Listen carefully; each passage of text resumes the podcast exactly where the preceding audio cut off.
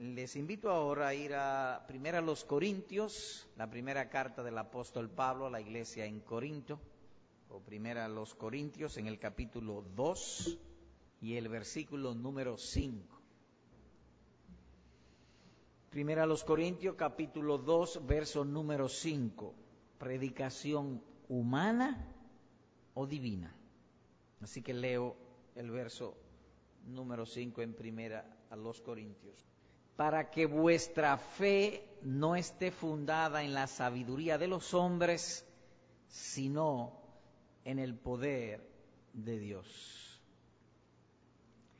En esta primera carta a los Corintios que escribió el apóstol Pablo, y específicamente en este capítulo número 2, se deja ver que había en aquella iglesia personas que valoraban los predicadores que tuviesen elocuencia, retórica y cultura secular, al punto que algunos de ellos manifestaron el deseo por una predicación humanista y de amplia cultura en lugar de la sencillez del Evangelio. Eso se nota en este capítulo.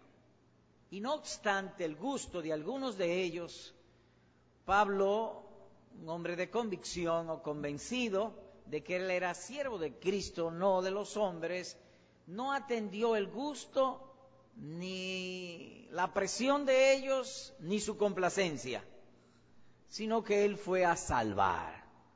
Y predicó pues y enseñó la, sencillez del Evangelio, el, el mensaje de Cristo. Nótese el versículo número uno, como él habla en el particular. Así que, o por tanto, hermanos, cuando fui a ustedes o a vosotros para anunciaros o predicaros el testimonio de Dios, no fui con excelencia de palabra o sabiduría. Como si le hubiese dicho, yo sabía el gusto de ustedes. Sí, yo lo sabía. Pero yo me propuse no alimentar vuestro gusto, sino salvarlos. Y por eso les hablé de esa manera.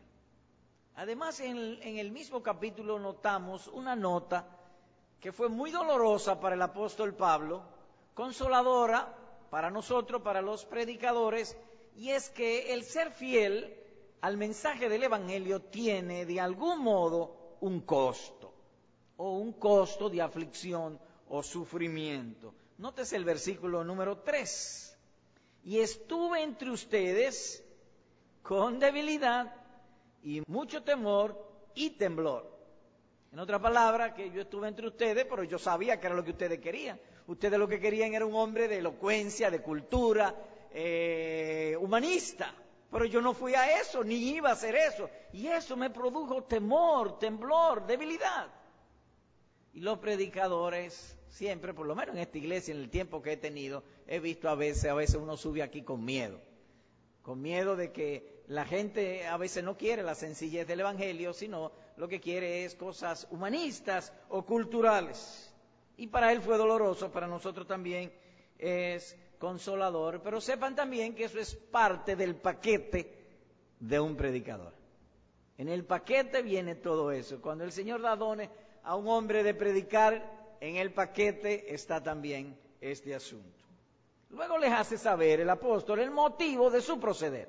Y eso lo hace saber en el versículo 4 y 5. Y ni mi palabra ni mi predicación fue con palabras persuasivas de humana sabiduría. Mi predicación no fue humanista, sino con demostración del Espíritu y de poder. Y aquí el verso 5. Para que vuestra fe no esté fundada en la sabiduría de los hombres, sino en el poder de Dios. Se ven en el versículo tres asuntos. Una, altísima motivación para que vuestra fe no esté fundada. Una precaución ante el peligro en la sabiduría de los hombres y una virtud perseguida, sino en el poder de Dios. A pesar de que tiene entendemos tres partes, a saber, hay allí dos líneas de pensamiento principales. Que hay aquello como una, una predicación humana y que hay aquello también como una predicación divina.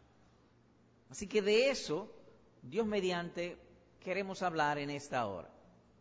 Cuando la predicación es humana, cuando la predicación es divina. De lo que dice el versículo. Así que empezaremos con lo primero. Cuando la predicación es humana. La predicación es humana por tres marcas a saber. Y cuando decimos a saber, hasta donde nos llegue el entendimiento en este asunto. En cuanto a su origen, su dependencia y su motivación. Su origen, dependencia y su motivación. En cuanto a su origen, esto es cuando los hombres se hacen ellos mismos el autor de su predicación o cuando se la inventan o que sus cerebros es el seminario y el taller donde ellos crean una nueva fe. Es su cerebro. Hablan según a ellos les parece. Ellos conocen algunas cosas de la Biblia, se imaginan, y reitero, se imaginan el mensaje de Dios, lo cocinan en su cabeza y así lo sirven. El apóstol Pedro nos habla de esta clase de persona y dice la causa, las raíces de este, de cuando una predicación es humana. En segunda de Pedro lo escribe de este modo. Los indoctos e inconstantes tuercen, como también las otras escrituras, para su propia perdición, segunda de Pedro 3, 16.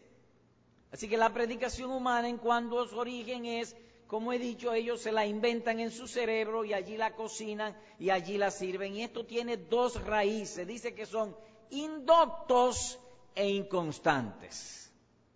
Es decir, sus sentimientos son inestables. No son sentimientos de convicción firme, son inestables. Y son además indoctos. Es decir, ignorante de las doctrinas básicas del Evangelio. Pueden ser muy letrados en otras cosas, pero en cuanto al Evangelio son indoctos, ignorantes e inestables. Ellos tienen, no cabe duda, el mejor deseo de servir a Cristo. Pero ellos lo que debieron haber hecho es hacer silencio, callar, porque todavía no tenían suficiente conocimiento del Evangelio. Y eso pasó entre los corintios. El Evangelio acababa de llegar entre ellos. No lo conocían bien y algunos querían, no, esa predicación yo no la quiero. Esa sencillez del Evangelio, que un hombre murió en una cruz y que al tercer día se resucitó de entre los muertos y que ascendió, está sentado a la diestra de Dios Padre. Eso no. Háblame aquí de filosofía y otras cosas. Ellos conocían mucha filosofía, pero no conocían acerca de las verdades del Evangelio. Indoctos e inconstantes, o ignorancia bíblica e inestabilidad. De donde se aprende que un cerebro con poca instrucción bíblica es fácil presa de las acechanzas del diablo. Con facilidad tuercen las escrituras o que en los tales el virus para malinterpretar las sagradas escrituras es muy agresivo y como dicen en medicina, invasivo. Lo invade todo. El profeta también habló de ellos hace miles de años. Me dijo entonces Jehová, falsamente profetizan los profetas en mi nombre. No los envié, ni les mandé, ni les hablé visión mentirosa, ellos tienen visiones, adivinación, vanidad y engaño de su corazón, os profetizan Jeremías 14, 14.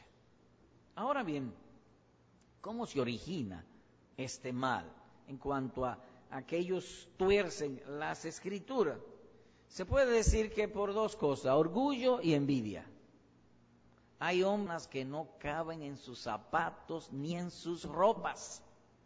Y cuando ellos están en un grupo, si ellos no hablan, ellos creen que el mundo se va a caer.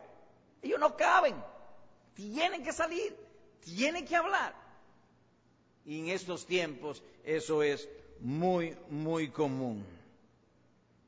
Ahora bien, ellos no son iletrados, dice el capítulo aquí mismo, con excelencia de palabras. Ellos son gente de estudio, gente de, eh, quizá le dio mucho trabajo obtener una carrera o ser cultos en materia secular, pero en asuntos bíblicos son ignorantes. Y ellos creen que es lo mismo. Por eso dice que es orgullo, no caben dentro de sus zapatos o de su ropa y tienen que salirse fuera de ellos.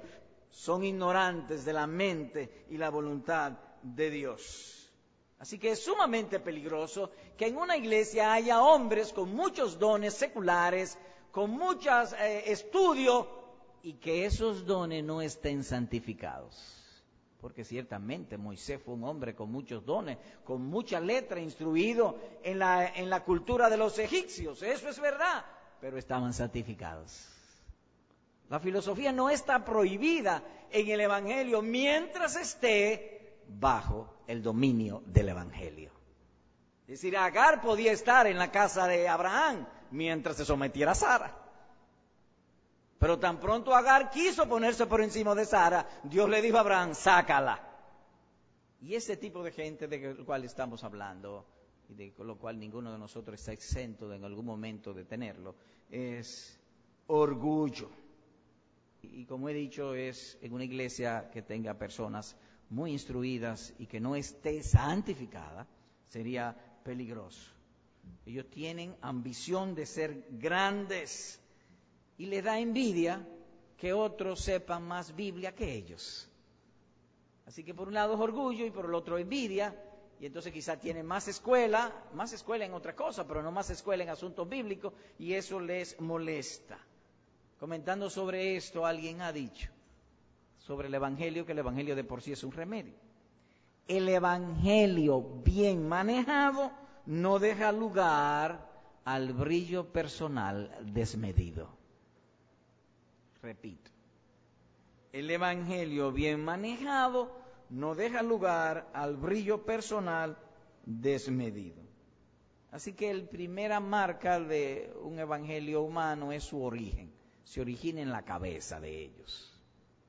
Lo segundo, su dependencia.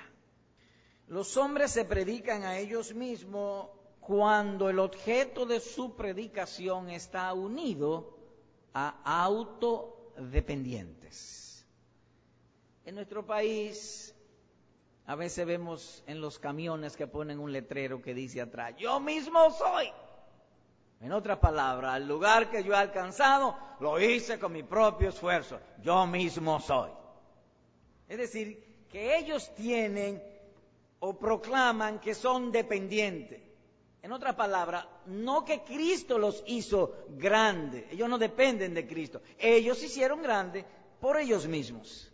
Y hay un ejemplo en las Santas Escrituras sobre este particular y su incidencia sobre la iglesia, la predicación, el liderato y las cosas que venimos hablando. Ese ejemplo se encuentra en el libro de los Hechos, en el capítulo 8. Vayamos allá, por favor. 8, 9. Pero había un hombre llamado Simeón que antes ejercía la magia en aquella ciudad y había engañado a la gente de Samaria, haciéndose pasar por algún grande. ¿Cuál era el amor de este hombre? Ser grande. ¿Qué hizo él para ser grande? Se hacía pasar por grande. Y él ejercía la magia, es decir, él tenía una, una función, por así decirlo, pública. Oigan cómo dice la reina Valera sobre este mismo texto. Cierto hombre llamado Simón, perdón, la Biblia de las Américas, cierto hombre llamado Simón hacía tiempo que estaba ejerciendo la magia en la ciudad y asombrando a la gente de Samaria, pretendiendo ser un gran personaje. Imagínense usted un hombre que es un gran personaje en la ciudad, entra a la iglesia y allí es un simple discípulo, a sentarse hasta que aprenda. Este tipo de gente no tolera eso. Ellos dependen de ellos mismos. Ellos piensan que Dios los necesita para salvar a los demás. Y tal cual Simón, no se dan cuenta de su error. Ellos cometen un gran error. ¿Y cuál es el error? Que lo que significa en el mundo de grandeza no necesariamente significa dentro de la iglesia. Hay gente que puede ser muy grande en el mundo, pero en la iglesia no significa necesariamente que va a ser grande. Veamos ahora el versículo número 10 de este mismo capítulo. A este oían atentamente todos.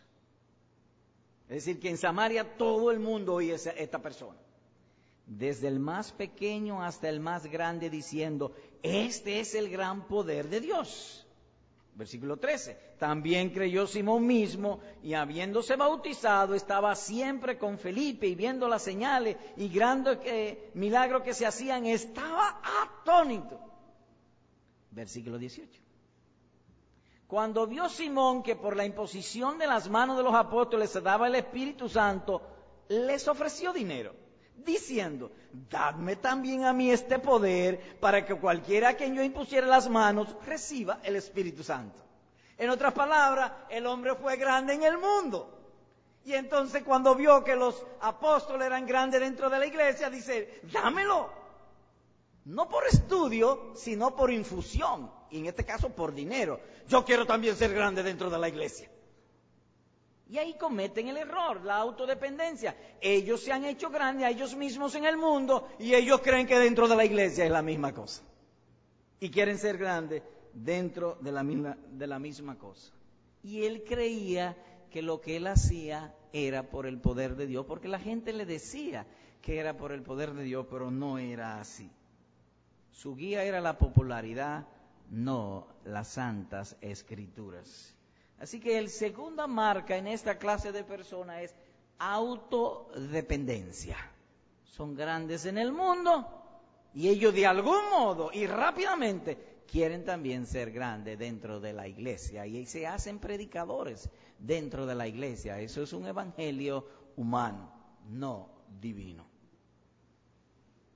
Pero también está su motivación y el fin de su enseñanza pública o predicación es una exaltación de sí mismos. Ellos quieren poner las santas escrituras a servir no los intereses de Cristo, sino sus intereses personales, su avaricia, su elevación socioeconómica. La Biblia también habla de este tipo de gente. En otro lugar dice, Diótrefes, el cual le gusta tener el primer lugar entre ellos no nos recibe, tercera de Juan capítulo 1, versículo número 9. Esta clase de personas no, no toleran pasar desapercibidos cuando entran a un grupo. Nada más hay que verlos en televisión. No conocen las escrituras, tuercen constantemente las escrituras, pero ellos no hay quien lo baje de ahí, ni que usted se lo diga. A eso llamamos un evangelio netamente humanista emplean mucha fuerza, pero no para servir a Cristo. Ellos gustan tener el primer lugar, son todo lo opuesto al corazón humilde del Maestro Cristo Jesús. Que fue él cuando venía, ahora es lo contrario, ellos hacen una campaña, vengan que hay milagros, venga todo el mundo, pero cuando Cristo hacía milagros se escondía. Esto lo hacen público. Ellos están soldados, amarrados a su motivación terrenal. Y no puede uno extrañarse, porque si el apóstol Juan no pudo sacar a Diótrefe de la iglesia, así hay hombre que no hay quien lo saque de la iglesia de Cristo. Están metidos allí, no hay que lo saque. Estos hombres tienen malicia y mala voluntad. Y de algún modo le sale en la predicación. Lo de ellos es estar en preeminencia en general, entonces, llamaríamos que esos son los tres marcas distintivas de una predicación humana en cuanto a su origen, su autodependencia, yo mismo soy, como diría un camionero, ellos mismos se han hecho por su esfuerzo y así ha sido quizá fuera del mundo, cuando entran a la iglesia, tienen mucha letra, mucho conocimiento, popularidad y creen que dentro de la iglesia es la misma cosa. Pero eso es humano, no es divino. En segundo lugar, cuando la predicación es divina. El Evangelio es divino, o que significa que viene con el poder de Dios. El Evangelio es un misterio, y tiene un propósito muy definido. Así que a saber son tres marcas, vienen con el poder de Dios. Es un misterio y un propósito definido que es un mensaje de invitación. Así que volvemos a primera los Corintios. Verso 5. Para que vuestra fe no esté fundada en la sabiduría de los hombres, sino en el poder de Dios. Cuando el Evangelio es divino, cuando la fe está fundada, establecida, apoyada en el poder de Dios. ¿Y cómo viene el poder de Dios al hombre? Por su palabra. El Señor habló y fueron hechos los cielos y la tierra. De manera que el poder de Dios viene por medio de su palabra. Y eso es lo que Pablo le decía a aquella iglesia. Yo me propuse no conocer nada de vuestra filosofía y de vuestra sabiduría, sino solamente una cosa, la sencillez del Evangelio, Cristo crucificado. Veamos pues, en cuanto a su poder, que dice aquí, esté fundada en el poder de Dios. El Evangelio de Cristo es Cristo y es el poder de Cristo es predicar a Cristo.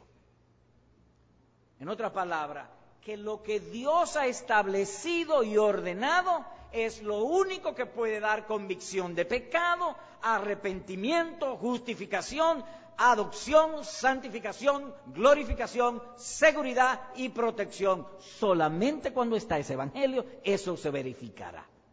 Es la idea. Ustedes bien saben cuando leen el libro de los Hechos que el apóstol Pablo estuvo expuesto a muchos peligros y persecuciones. Algunos han llegado a decir que literalmente cuando Pablo dice que estuvo en el tercer cielo fue que lo apedrearon en Listra de tal manera que él murió y que Dios le resucitó inmediatamente porque él dice que estuvo en el tercer cielo. Es decir, que él fue un siervo escogido, pero sufrió mucho hasta ser apedreado. Y cuando estuvo en esta iglesia, en los Corintios, como leíamos, él estuvo lleno de temor, de debilidad y de temblor, que en realidad son como los mismos conceptos eh, eh, triplicados. Debilidad, temor y temblor. El hombre se estaba muriendo del miedo. Sería la idea. Pero cuando el Evangelio es verdadero, Dios protege a sus siervos. Oigan lo que el Señor le dijo estando él allí en Corinto. El Señor dijo a Pablo en visión de noche, no temas, sino habla y no calles. ¿Y por qué? Porque yo estoy contigo y ninguno pondrá sobre ti la mano para hacerte mal. Hechos capítulo 18, versículos 9 y 10. De manera que la protección en el Evangelio verdadero viene de Dios, pero también Dios hace prosperar su palabra en boca de sus siervos, pues asimismo Él lo ha, lo ha establecido y decretado. Pues el profeta Isaías lo dice de este modo, así será mi palabra que sale de mi boca, no volverá a mi vacía, sino que hará lo que yo quiero y será prosperada en aquello para que le envíe Isaías capítulo 55, versículo número 11. De modo que el Evangelio tiene, el Evangelio fiel, el Evangelio de Cristo, tiene una potencia que nadie puede hacerla fallar. Es potente ¿Recuerdan ustedes, después de la muerte y resurrección de nuestro Señor Jesucristo, que los apóstoles fueron perseguidos y fueron llevados allá al Sanedrín? Y entonces en medio del Sanedrín se levantó un hombre muy sabio llamado Gamaliel y respecto al asunto que se venía tratando dijo de este modo, ahora os digo, apartaos de estos hombres y dejadlos porque si este consejo o esta obra es de los hombres, es decir, el evangelio que ellos predican si es humano, se desvanecerá. Pero si es de Dios, no la podréis destruir. No seáis tal vez hallados luchando contra Dios, dice el libro de los Hechos, capítulo 5, versículo 38 al 39. Eso lo dijo Gamaliel hace unos dos mil años y todavía el Evangelio no lo han destruido ni lo pueden destruir. Porque Dios está con él. Esto significa a su vez que en ocasiones cuando el Evangelio es predicado fielmente, producen algunos irritación y hasta oposición, porque es la lucha de la, luz contra las tinieblas y entonces los fariseos persiguieron a los apóstoles, pero nadie puede hacerla fallar si Dios está con él. De tal manera que cuando una persona es traída a salvación por la predicación de este Evangelio, es salva y siempre será salva por toda la eternidad. De modo que si tú estás en Cristo por un evangelio fiel, échate a dormir, descansa en ese sentido. No que sea ocioso, sino que descansa en este sentido. Nadie te puede arrancar de la mano de Dios en Cristo Jesús. Absolutamente nadie. Ahora bien, Usted ha dicho algunas cosas respecto al Evangelio fiel. ¿Cómo opera el Evangelio fiel? Hay un texto en 2 Corintios capítulo 3, verso número 18, que nos muestra, entendemos nosotros, cómo es este mensaje fiel del Evangelio o cuando Dios imprime su poder en la predicación fiel del Evangelio. Segunda los Corintios capítulo 3, verso 18. Leo. Por tanto, nosotros todos, mirando a cara descubierta como en un espejo la gloria del Señor, somos transformados de gloria en gloria en la misma imagen, como por el Espíritu del Señor. Llamo vuestra atención en que dice aquí que cuando uno oye el Evangelio, el Evangelio fiel es como mirando en un espejo la gloria del Señor. No en un retrato, porque un retrato es una figura muerta, pero un espejo es diferente. Por ejemplo, si usted mirase el sol en un espejo, usted no solamente vería la imagen del sol, usted sentiría los rayos del sol, de tal modo que haya que cerrar los ojos. Él no es lo mismo, pues, mirar el sol en una pintura o en un cuadro que mirarla en un espejo. Cuando pues el Evangelio fiel es predicado en una iglesia o en cualquier lugar, la gloria de Cristo se manifiesta allí. Es como verlo en un espejo y somos transformados. Así como cuando se mira el sol, los rayos del sol entran a nuestros ojos y nos hacen modificar nuestra, nuestra postura de tal modo que si tenemos los ojos abiertos, los cerramos o nos llevamos los ojos a la cara. De la misma manera, la predicación fiel del Evangelio presenta la gloria de Jesucristo. Cuando uno la ve, uno es transformado. Dice como en un espejo. Y hay un ingrediente adicional en el caso del sol es una ilustración pálida, pero en el caso del Evangelio predicado fielmente con el poder de Dios, uno ve a Cristo y Él lo ve a uno y nos transforma. No es que mi simple visión me transforma, no, es que Él está allí. Y así como estuvo en su ministerio terrenal, que todo el que se acercaba a Él no regresaba con las manos vacías y los bendecía, así también cuando en medio del Evangelio uno lo ve. Un ejemplo que a menudo damos. El nombre vuestro, querido hermano, fue mencionado alguna vez en la predicación del Evangelio que tú oíste cuando te convertiste, sea aquí o en otro lugar. No. ¿Y por qué te convertiste? Porque Cristo mencionó mi nombre. Es decir, yo lo vi. Y eso transforma y Pablo dice, cuando me propuse ir a vosotros, no es sabiduría, yo no quiero sabiduría, ni quiero la figura de un Cristo que se ve ahí en postalita, no, a Cristo crucificado. Y cuando uno lo ve, uno es transformado.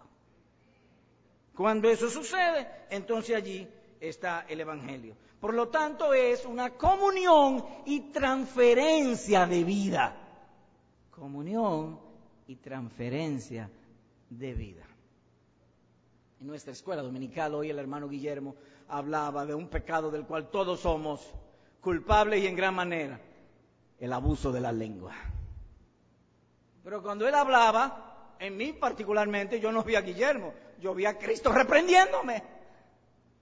Cuando la predicación es fiel, uno no ve el individuo, uno ve a Cristo y la palabra de Cristo. Como se dice a menudo, uno está atento más a quien trae la instrucción y no al instrumento. Se nota el poder de Dios. Somos transformados, dice el texto, de gloria en gloria.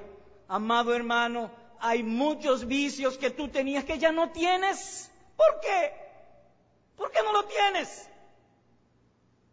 Porque Cristo te habló en la predicación y tú lo viste a Él y Él te vio a ti y fuiste transformado. Y como dice aquí, vamos creciendo de gloria en gloria. El Evangelio es poder de Dios para salvación. Así que el Evangelio es Cristo y su poder. Es la imagen de Jesucristo. Y cuando por la unción del Espíritu Santo una persona lo ve, es transformada. ¿Recuerdan ustedes aquel pasaje donde eh, pasaron los discípulos toda la noche pescando y no habían encontrado nada? Y Jesús le dice a, Pedro, tira la red por ahí. Y Pedro diría entre sí, podemos inferir de allí, pero el doctor en pesca soy yo, que sabe este hombre? Este es lo que sabe, lo que sabe de teología, que es lo que sabe este hombre de pesca. Tú eres el maestro, la voy a echar. En otra palabra, para complacerte la voy a echar. Y le echó. Y se le rompía la red sacando los peces. Y dijo él al Señor, apártate de mí que soy hombre pecador. ¿Qué vio? La santidad de Cristo. Cuando el Evangelio es predicado y uno ve la santidad de Cristo, uno es humillado.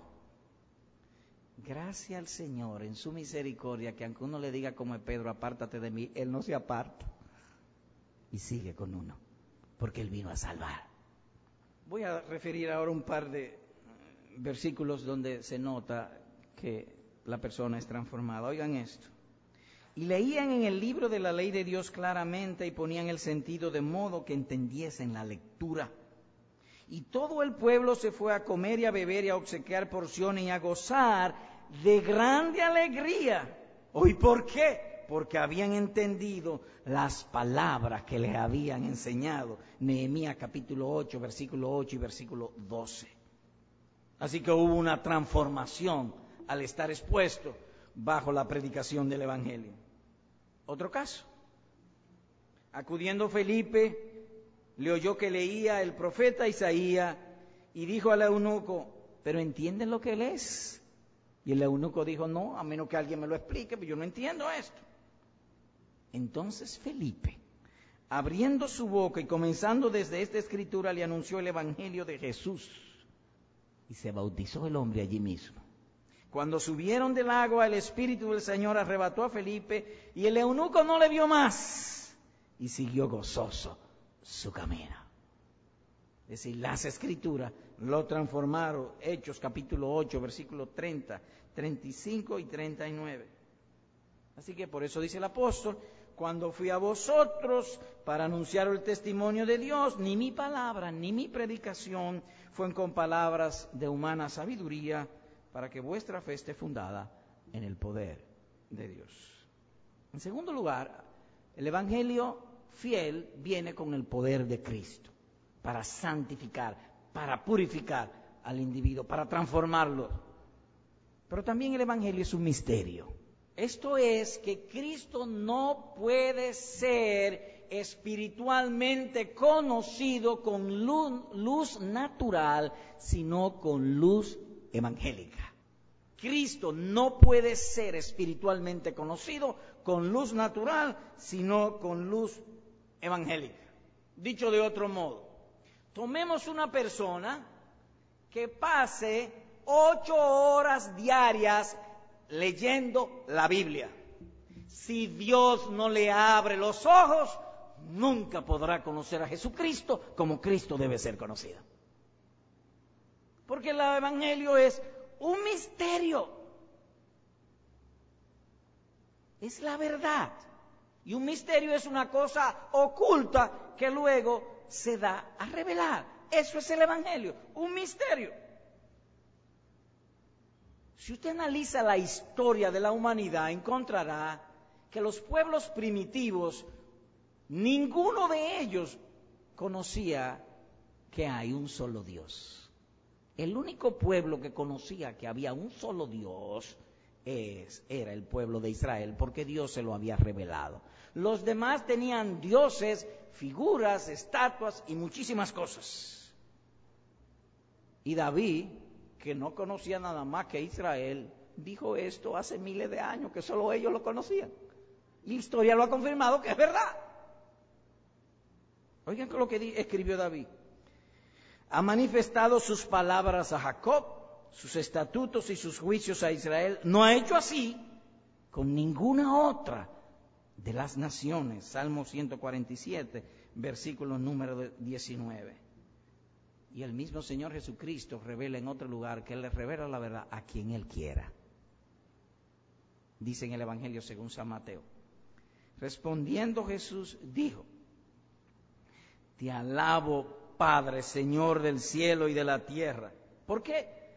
Porque escondiste estas cosas de los sabios y de los entendidos, de los literatos y de los grandes científicos y filósofos del mundo, y las revelaste a los niños. Sí, Padre, porque así te agradó, dice Mateo capítulo 11, versículo número 25. En otras palabras, que el Evangelio es un misterio y no puede ser conocido por luz natural. Tiene que ser con la luz del Evangelio. Vayamos ahora a un texto en la carta a los romanos, en el capítulo 16 y el verso, verso número 25, para tratar de abonar y ampliar esta idea. Romanos 16, verso 25. Leo. Y al que puede confirmaros, según mi evangelio y la predicación de Jesucristo, nótense que evangelio y Jesucristo es lo mismo. Según mi evangelio y la predicación de Jesucristo. El evangelio es Cristo y es el poder de Cristo. Agrega, según la revelación del misterio que se ha mantenido oculto desde tiempo, tiempos eternos. El ser humano solamente puede ver cosas temporales. Es decir, yo puedo ver cosas de ayer, de hoy, de mañana, pero cosas este, eternas yo no puedo ver. Lo primero que Dios creó cuando creó este mundo fue el tiempo. En el principio, es decir, tiempo, creó Dios los cielos y la tierra. Pero el Evangelio es eterno. Fue antes de los, antes de los tiempos. Ningún hombre puede ver a Cristo en el Evangelio a menos que le abran los ojos porque el Evangelio es eterno, es fuera del tiempo, es lejos del tiempo es eterno, desde antes de los tiempos, dice aquí. Por eso dice él que es un misterio, porque es oculto a la visión natural del hombre, a menos que Dios nos abra los ojos y nos ponga ese sentido de eternidad, no podremos ver el Evangelio y a Cristo en el Evangelio. Oculto desde tiempos eternos. Aunque se predique en la inauguración del reino, pero es eterno, es pues un misterio. En otras palabras, como dice el texto, según la revelación, Dios tiene que revelarnos a Cristo y el Evangelio. Eso no lo puede hacer ningún hombre, ningún predicador. El predicador lo más que puede hacer es procurar ser fiel al Evangelio, orar por eso, esforzarse por eso, predicar como si dependiese de Él, consciente de que no depende de Él. Depende exclusivamente de Dios. Además, en tercer lugar, el Evangelio tiene un propósito. Es el poder de Dios, es un misterio eterno y tiene un propósito. Es un mensaje de invitación. Eso es el Evangelio. ¿Y cuál es la invitación? Todos los hombres son pecadores. Todos, todos los hombres, por cuanto pecaron, están destituidos de la gloria de Dios. El Evangelio es un mensaje de invitación. Amnistía divina. Hay perdón para todos los que creen en Cristo. Hay una fiesta de misericordia y están invitados a una fiesta de gloria un día en el paraíso, en el cielo. Ese es el Evangelio, ese es el propósito del Evangelio. No es exaltar los hombres, ni los predicadores, ni la cultura humana, sino solo y únicamente a Jesucristo. Y solo a Cristo. ¿Y cómo es esta invitación? Los hombres son tan duros que él tiene que persuadirlos, tiene que hablar con ellos, razona con ellos, apela a su intelecto, a su lógica, a su raciocinio. Es un mensaje de invitación y así está escrito.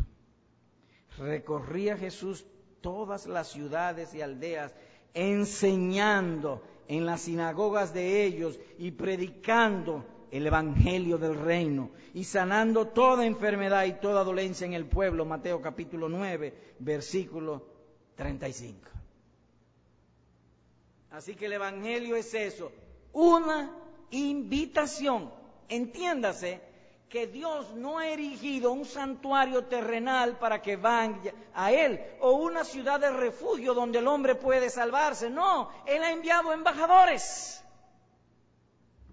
Próximamente tenemos planeado y estamos orando a Dios que nos dé un fin de semana de campaña evangelística. Que toda la iglesia se envuelva como embajadores para llevar el mensaje del Evangelio. Hay amnistía, hay una fiesta de misericordia, de perdón de pecados, de felicidad eterna. A eso llama el Evangelio. Jesús mandó, ve por los caminos y por los vallados y fuérzalos a entrar para que se llene mi casa.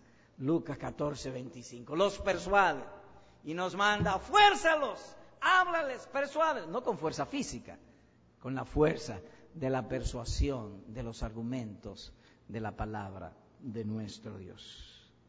¿Qué vimos hoy? Bueno, vimos la diferencia entre una predicación humana y otra divina. Y se expuso así, que la humana puede ser por tres marcas, a saber, su origen, el seminario teológico de esta gente son su propia cabeza. Allí tienen un taller de teología, se inventan una nueva fe, un nuevo evangelio, entran encubiertamente y así enseñan. Dependencia, ellos dependen de ellos mismos y algunos son grandes en el mundo como pasaba en los Corintios, gente de excelencia de palabra y creía que en el evangelio era la misma cosa. Y la motivación, avanzar entre los entre su prójimo. Luego vimos en cuanto a que el Evangelio es poder de Dios. Vemos como en un espejo. Uno ve a Cristo y Cristo ve a uno. Y así como el, el, paralítico que se acercó a él y él le dijo, coge tu lecho y anda. Y el hombre cogió su lecho y anda. Así también sucede cuando uno ve a Cristo por medio de la predicación del Evangelio. Además se dijo que es un misterio. No es que yo leyendo la Biblia puedo, puedo este, eh, conocer a Jesucristo. Es parte de, pero no suficiente. En otras palabras, no depende de mí, depende de Dios. Dios es quien salva. La salvación de Él y nosotros lo que hacemos es somos embajadores, y ni siquiera embajadores plenipotenciarios porque embajadores plenipotenciarios significa que tienen el mismo poder del presidente, pero no, simplemente embajadores para llevar el mensaje. Arrepentidos de vuestros pecados y vengan del Señor tiempos de refrigerio y que tiene un definido propósito en su mensaje de invitación. Llamar los hombres para que vengan a vivir en el cielo. Así que eso hemos visto, dos aplicaciones. Uno, hermano, cuando vengas a oír el Evangelio, ven con la expectación de encontrarte con Jesús y oír su voz. Sintoniza tu mente. Buscad y hallaréis. Ahora suponte que tú vas a un sitio y no es buscando. ¿Vas allá? No, porque tú no estás buscando. Pero si tú vienes con tu mente buscando, con la expectativa de ver a Cristo, de oír su palabra, lo encontrarás. Yo fui buscado por lo que no me buscaba. Yo fui encontrado por lo que no me buscaba, dice el Señor. Y una nota adicional dice que sus ovejas oyen su voz, no oyen la voz del extraño. No la oyen, solo lo oyen a él. Entiéndase pues que la predicación del Evangelio se reduce básicamente a una en dos maneras.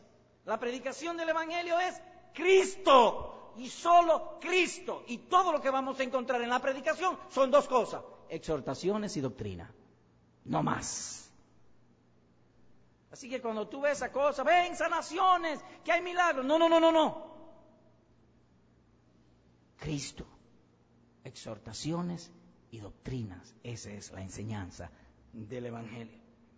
Pero es una doctrina celestial, como le dijo Pablo a los Corintios, no es humana. ¿Y cómo puedo yo detectar esta forma de doctrina que es celestial? Con la palabra. Oye lo que está escrito. La palabra de Dios es viva y eficaz, y más cortante que toda espada de dos filos, y penetra hasta partir el alma y el espíritu, las coyunturas y los tuétanos, y discierne los pensamientos y las intenciones del corazón. Dice Hebreos 4:12. Así que cuando tú vengas a la predicación, esa predicación tiene que hablar a tu conciencia, tiene que escudriñar tu corazón, tus motivaciones, descubrir tus pecados, tus codicias, tu mundanalidad, poner a arder tu espíritu, eh, tu espíritu, purificar tu alma, aumentar tu fe y revivir la esperanza. A eso debes venir. Por tanto, recíbela con buenos afectos. Es la palabra de Cristo. Amigo, a ti te digo que sentimos lamento por tu ceguera espiritual. Tú estás ciego. Tú ves solo cosas temporales. Si tú fueras ciego de los ojos, es de por sí una gran tristeza. Que tú no puedas ver esos verdes que se dan aquí en el trópico si tú has viajado a un país de eso como Estados Unidos, Canadá, en ciertos lugares, lo único que ves allí es un verde oscuro. Pero aquí, en el trópico, hay tanta belleza. Son como 10.000 tonalidades de verde, hojas amarillas, rojas, flores. Es hermoso. Y hay muchos paisajes. Si tú fueras ciego, te perderías de todo eso. Pero la mayor ceguera no es esa. La mayor ceguera es no poder ver a Cristo. Tu alma está ciega. Tú no has visto su hermosura. Tú has visto hermosura en el pecado, gozo en el pecado, deleite en el pecado, en la mundanalidad, en la carnalidad, pero no has visto a Jesucristo. Tu situación es bien penosa, muy, muy penosa. Y más triste aún, como decía un, uno de, uno de los teólogos de la iglesia primitiva que Dios ha dado dos miembros a uno. Si me falta un ojo, me queda otro. Si se me tapa un hoyo de la nariz, me queda otro. Si se me tapa un oído, me queda otro. Si me falta un brazo, me queda otro. Pero el alma solamente tiene un ojo. No dos ojos. Y está ciego. Tú dirás, Señor predicador, ¿qué debo hacer? para ver a Cristo. Y como usted ha dicho, que cuando uno lo ve uno es transformado, ¿qué hago? Bueno, te he dicho que no depende del poder de nosotros, sino de Dios, pídeselo a Él. Así que ahí mismo en tu asiento tú le pides, Señor, perdóname mi ceguera, mi amor del pecado, abre mis ojos, que mi fe esté fundada en tu poder y no en mi propia sabiduría o en mi propia mente. Oye lo que Jesús dijo. Yo soy el pan de vida. Si tú vienes a mí, nunca tendrá hambre. Y si crees en mí, no tendrás sed jamás. Así que todo lo que resta y por lo cual nosotros hemos hablado en esta mañana es para forzarte a entrar. Pero forzarte de manera persuasiva y con enseñanza espiritual. Ahí mismo en tu asiento o cuando tú quieras. Algunos se han tomado la libertad de no hacerlo aquí, sino en su casa. Y Dios le preserva la vida y, lo hacen en su casa y se convierte. Ahora una cosa te ruego, te pido, haz eso mismo. Sea hoy, sea mañana, sea algún día. Órale a Dios con fervor. Señor, abre mis ojos. Cambia mi vida. Quiero ser una persona, un hombre bueno, una mujer buena, honesta, que te sirva, que se deleite en ti. Amén.